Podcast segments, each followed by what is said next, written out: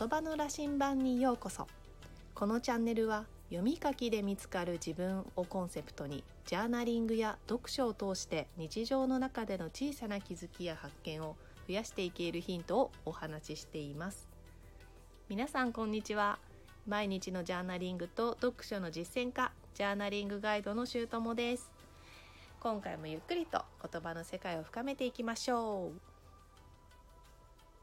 はい。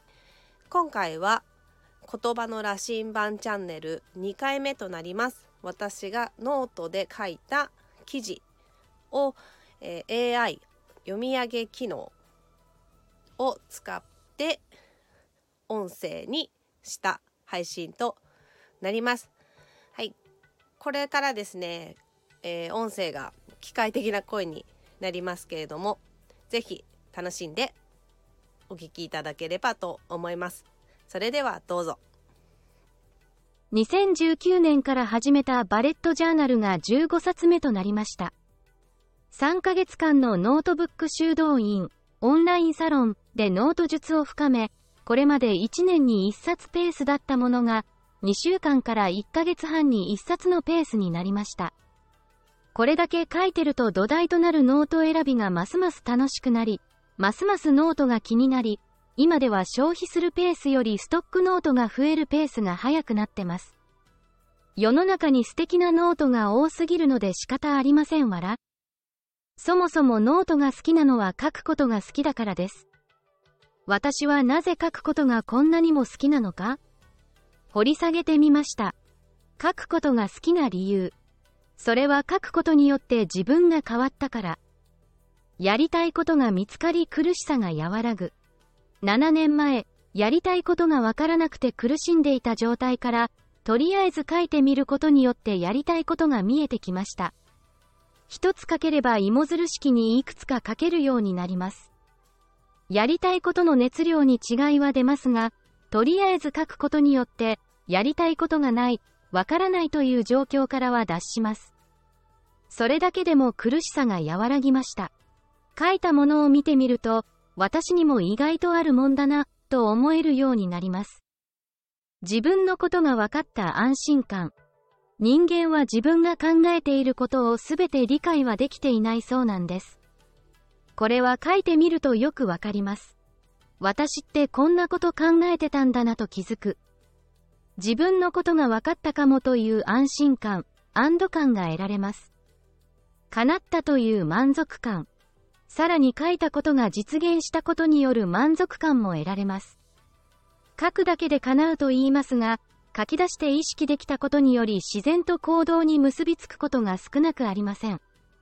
その意識度合いが大きければ叶うということでもなく、書いて顕在化するだけで自分の心はどうであれ、熱量が高い低い、脳がセンサーを張り巡らせて気づいたら行動していたということも。人間の脳ってすごいよね。自己理解の楽しさと喜び。書くことが好きなのは、自分のことを知り、自分に対する理解を深められるという楽しさ、喜びが得られるから。人間、知らないと不安になります。不安になるとネガティブになります。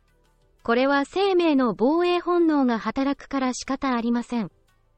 そういう機能が人間には備わっているそうです。だから自分のことがわからないと不安になって苦しくなります。書くことでわからなかった自分のことが少しでもわかり出すと安心します。わかった喜びからもっと知りたくなります。思い込みからの解放。自分を知る上で、自分にとって都合の悪いことや過去のトラウマ的なものが出現することもたくさんありました。しかしそれって本当に都合の悪いことなんだろうか？トラウマになっている記憶って本当にそうなのか？と掘り下げていくと意外と思い込みだったということもあります。これも書くことで客観的に眺めることができるから気づくことだったりします。書く？書かない？頭の中だけでも顕在化できれば同じでしょう、と思いますか？書いてみたらわかります。頭の中にある状態と一旦物理的に外に出して、自分の目で認識するということは明らかに感覚が違います。先ほど書くと芋づる式に出てくると言いましたが、頭の中で問題は顕在化できても私としてはその問題がぐるぐるする感覚です。でも文字で書き出してみると疑問が湧きます。どうしてそう思ったんだろうか？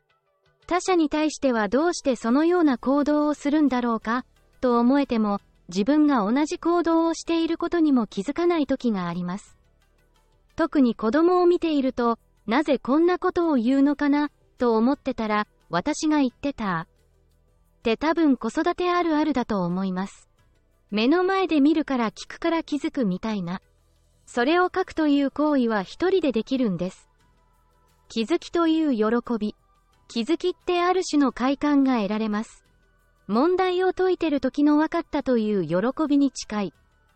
それが自分のこととなると喜びは何倍にもなります。自分を知るってそれだけ難題なのかもしれません。特にこれまで自分自身と対話せずに、社会や周りからのこうあるべき圧力にさらされ続けてきた人には気づくだけで大発見並みのインパクトがあります。継続できる理由。つまり私は書くことによって自分を知る喜びを得続けられているわけです。喜びがあると自然に継続できるものです。もっと知りたいという好奇心や探求心、知識欲が満たされます。読書も喜びのツール。自分を知る喜びという点で言うと、読書もかなり助けになっています。1年前までは月に1冊も読むか読まないかだった私が、最近では月10冊ほど本を読むようになりました。純粋に読みたい本がたくさんあること、読書が楽しいという理由です。読書をまず習慣化。1年前に読書習慣を作りたいと思ったんですが、それは世間的に読書は良いものだからした方がいいと言われているからでした。本を読んだ方がいいらしいから読まないとという感じ。読書習慣を作るのにネストのバカンス読書のリズムに参加し、仲間の力を借りることにしたんですが、仲間が何を読んでいるか知れることが何とも楽しくて無理なく毎週参加するようになりました。本との出会い。自分が読んだ本を紹介したり感想を聞いてもらえるもの嬉しいし、自力ではたどり着かなかったであろう本にも出会うことができる。書店に行っても偶然の出会いの本ってありますが、そもそも興味のない分野の棚をじっくり見る人ってどれだけいるんでしょうか？私の興味は自己啓発が大きく占めるので、書店でもそのあたりに行きがちです。そもそも読書をしなければいけないものと思っているうちは書店で本を探してみるという行動にも出ませんでした。読んでみたい本が増える、読んでみる、感想をシェアする、フィードバックをもらえる、また新しい本に出会う。この流れが定着して次はどの本を読もうかという楽しみができて、今読んでいる本を読み終えようというモチベーションにもなっています。読書をさらに楽しむノート。さらに読書を楽しくしてくれたのは読書ノートを書き始めてからでした。読書ノートの書き方はいろいろな方法が提唱、SNS でシェアされていますが、私はノートブック修道院で教えてもらった気になった箇所を書き写して、それに対して自分はどう感じたかを書くという方法で書いています。ノートで自己理解を促進。これをするようになってから、ますます自分がどのように感じ、どのように考えていたのかがわかるようになりました。自分を知ると自分をどう生かすか行動が明確になります。そのため次の行動が見えるとエネルギーを回すことができるので、停滞感が嫌な私にとっては良い流れを作ることができます。特に本に何が書かれているかをまとめたものでなくても、本の内容理解にも役立っていると感じています。読書によって自己理解を深めることが楽しさにつながっています。書くことも読書も根元の楽しさは同じ。自分を知り、自分を生かし、自分を表現する。自分を知り、自分を生かすことができること。さらに自分を表現することでフィードバックをもらうことができ、さらに楽しさを広げることができます。自分を表現するとは私にとってノートを書くことであり、SNS で発信することです。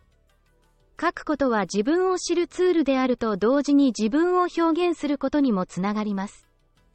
書く読むは一人で完結できる楽しみであり、自分のことをもっと理解したいという人にぜひおすすめしたいインドアな遊びです。